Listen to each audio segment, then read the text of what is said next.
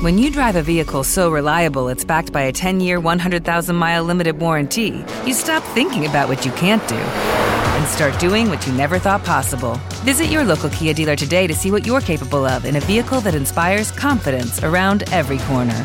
Kia, movement that inspires. Call 800 333 4KIA for details. Always drive safely. Limited inventory available. Warranties include 10 year 100,000 mile powertrain and 5 year 60,000 mile basic. Warranties are limited. See retailer for details. Judy was boring. Hello. Then Judy discovered chumbacasino.com. It's my little escape. Now Judy's the life of the party. Oh, baby, Mama's bringing home the bacon. Whoa. Take it easy, Judy. The Chumba life is for everybody. So go to ChumbaCasino.com and play over 100 casino style games. Join today and play for free for your chance to redeem some serious prizes. Chumba. ChumbaCasino.com. No purchase necessary. Void where prohibited by law. 18 plus terms and conditions apply. See website for details.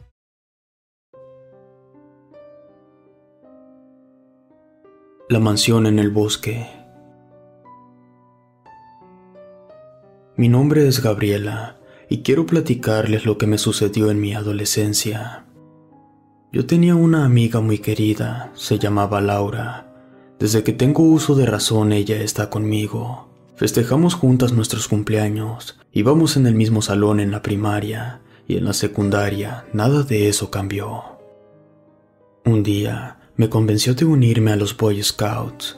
Estar ahí fue muy agradable, pues nos enseñaron a montar tiendas de campaña, primeros auxilios, a hacer una fogata y nos inculcaron el amor por la naturaleza.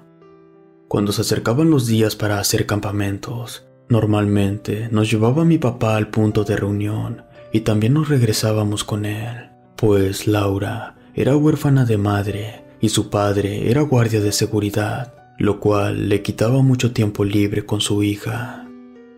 Un día, el jefe de patrulla organizó una salida especial, en la que convivían padres e hijos en el bosque que atraviesa la carretera de Toluca a Valle de Bravo. Mi madre decidió quedarse en casa a limpiar, mientras que mi padre, gustoso, fungió de padre sustituto de ambas.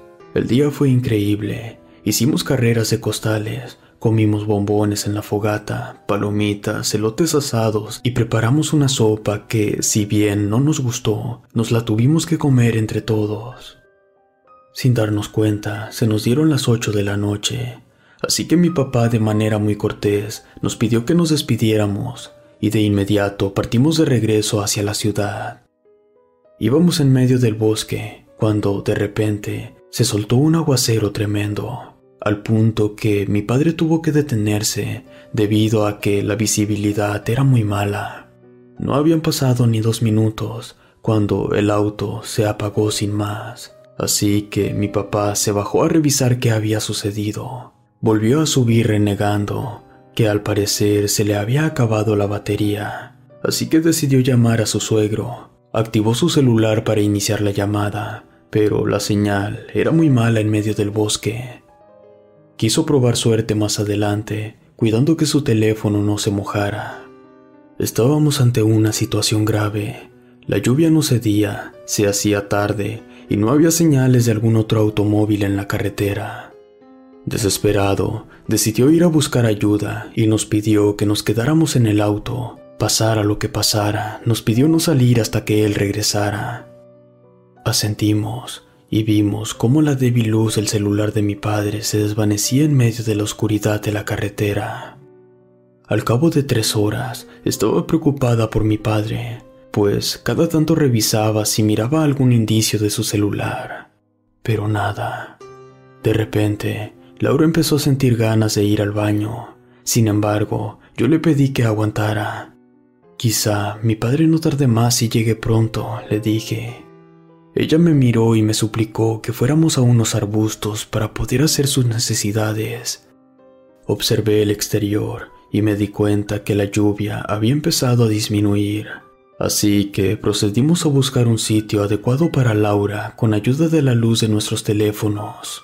A pesar de que ya solamente era una llovizna, el agua se sentía muy fría, lo cual aumentaba su ansiedad, así que corrió hacia unos arbustos a hacer su asunto. Yo estaba segura de que no habíamos dado más de diez pasos, cuando a lo lejos me pareció ver unas luces entre los árboles. Estaba sorprendida de encontrar una casa en medio del bosque y más aún de que mi papá no lo hubiera visto. Quizá se perdía de vista con la torrencial lluvia de hace unas horas, pensaba yo. Cuando Laura se incorporó, le comenté lo que encontré. Ambas decidimos ir hacia allá. A lo mejor tenían un teléfono y podríamos llamar a mi casa o a mi papá para que nos fueran a recoger. Cuando estábamos lo suficientemente cerca, vimos que la casa era muy grande. Era de dos pisos de alto y como cuatro habitaciones de ancho, y si acaso otras tres habitaciones de largo. Nos asomamos por una de las ventanas y no pudimos ver señales de vida, más que la luz que provenía de una fogata en el interior.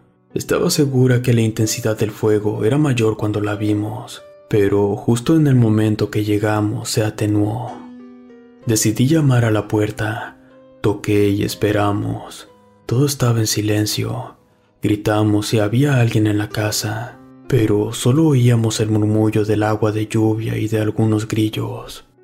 Entonces intentamos abrir la puerta jalando y empujando con todas nuestras fuerzas, pero todo esto era en vano, parecía estar atrancada por dentro.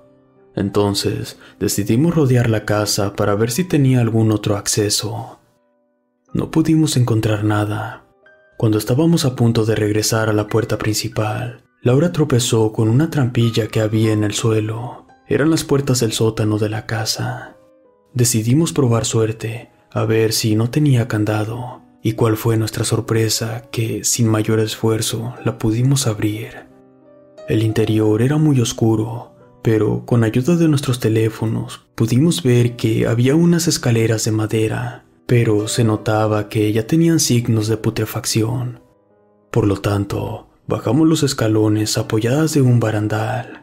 Cuando Laura llegó al último peldaño, sintió bajo sus pies el suelo lodoso, así que lo iluminó. En efecto, estaba ligeramente inundado. El sótano era inmenso. Podría asegurar que abarcaba la misma área de la casa. El peso de esta estaba sostenido por varios pilares, unos de madera y otros más grandes de concreto, uno intercalado con otro, lo cual le daba una sensación de laberinto.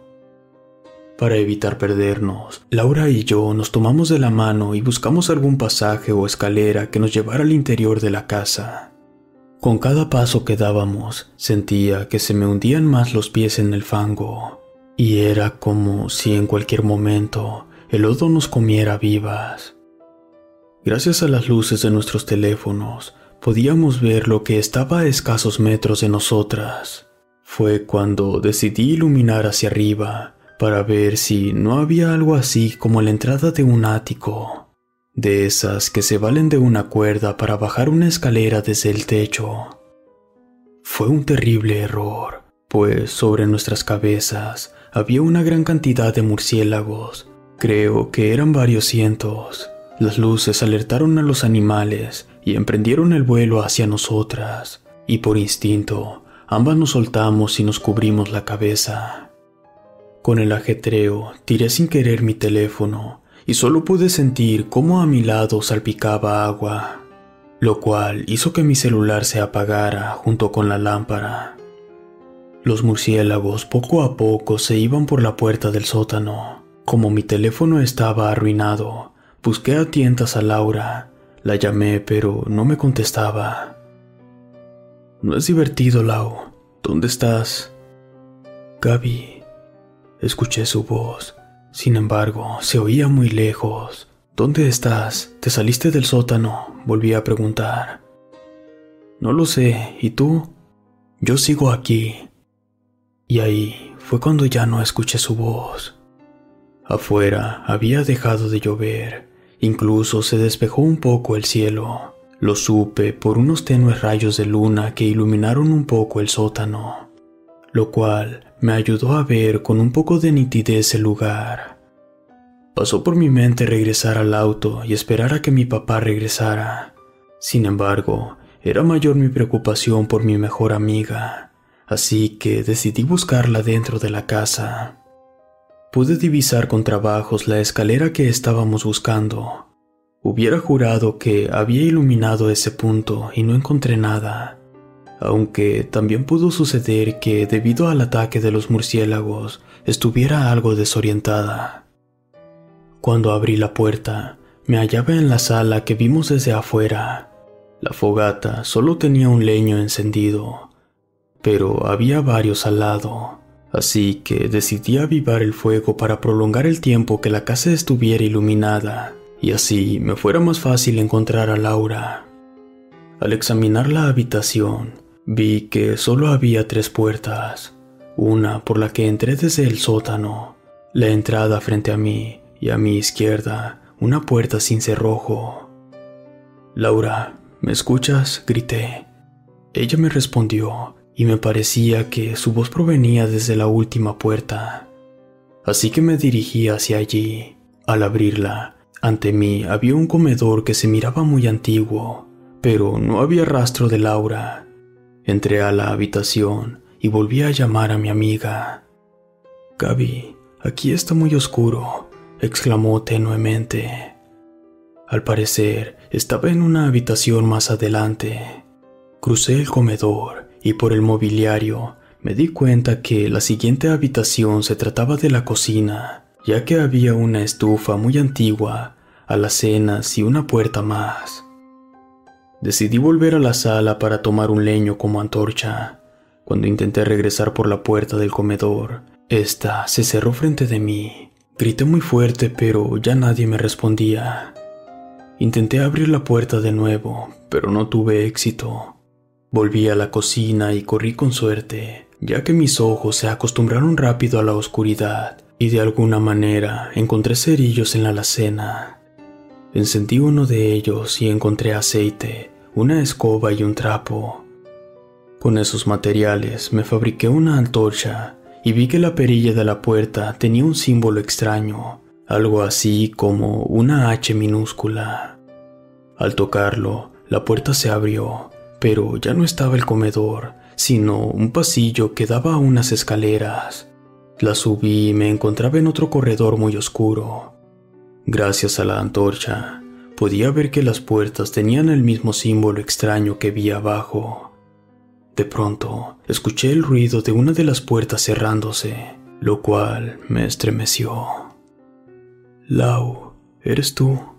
Presentía algo terrible, pero, contrario a toda lógica, decidí ir hacia donde provino el sonido. Vi que la fuente era una puerta que no tenía el mismo símbolo que las demás, sino una X. Volví a llamar a Laura y la puerta se abrió lentamente. En el interior había unas escaleras que subían a lo que yo supuse que era el ático. La oscuridad estaba interrumpida en un pequeño parche de luz, el cual pude identificar como una ventana. Sin que me llamara, Podía sentir que la voz de Laura me pedía ir a esa ventana, la cual estaba ligeramente tapada por unas maderas podridas. Por instinto las arranqué, abrí la ventana y me asomé. Gracias a la luz de luna, podía ver que la ventana daba a un balcón con una pequeña escalinata que llevaba a lo alto de la mansión. Ahí estaba Laura sentada en las tejas como si estuviera pegada a ellas. Aliviada, corrí hacia ella. Le dije que me alegraba verla, que sería mejor salir de la casa para ir al auto. Ella me miró con ojos de tristeza, como si estuviera a punto de ocurrir una desgracia. A lo lejos se miraba la carretera y cómo pasaba una grúa. Esta iba camino al auto de papá. Lau, ¿ya viste? Vámonos, ya llegó mi papá con ayuda, salgamos de aquí. Laura no quitó la tristeza de su semblante y en un solo instante pasé del alivio a la preocupación, luego al terror. Gaby, eres una gran amiga, no renunciaste a buscarme. En cuanto dejó de hablar, Laura empezó a quejarse de dolor. Sus ojos se tornaron rojos y después se fue hundiendo entre las tejas de la casa como si de arena movediza se tratara. Al ver eso, me asusté tanto que no supe qué hacer, y a como pude y sin recordar cómo, salí corriendo de la casa. Corrí tan rápido como pude hacia la carretera, que afortunadamente pude encontrar gracias a que el cielo estaba despejado y me orienté por lo que había visto en el tejado. Cuando estaba cerca, vi que el auto ya estaba montado en la grúa y mi papá nos estaba buscando. Al verme, lloró y me abrazó, pues temía lo peor. Después me preguntó por Laura. Fue cuando mis ojos se llenaron de lágrimas. Me miró atónito mientras le contaba todo lo que había vivido. Y por un instante quiso buscar la casa, pero por lo que nos sucedió, lo convencí de no hacerlo.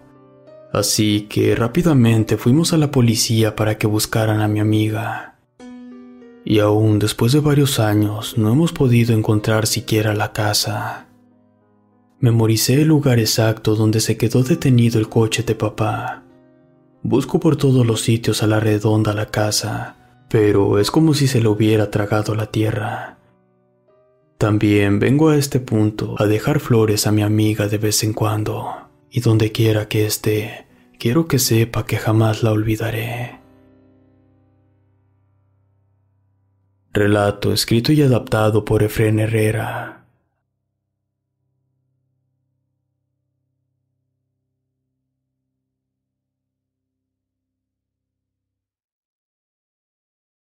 With lucky landslots, you can get lucky just about anywhere. Dearly beloved, we are gathered here today to. Has anyone seen the bride and groom?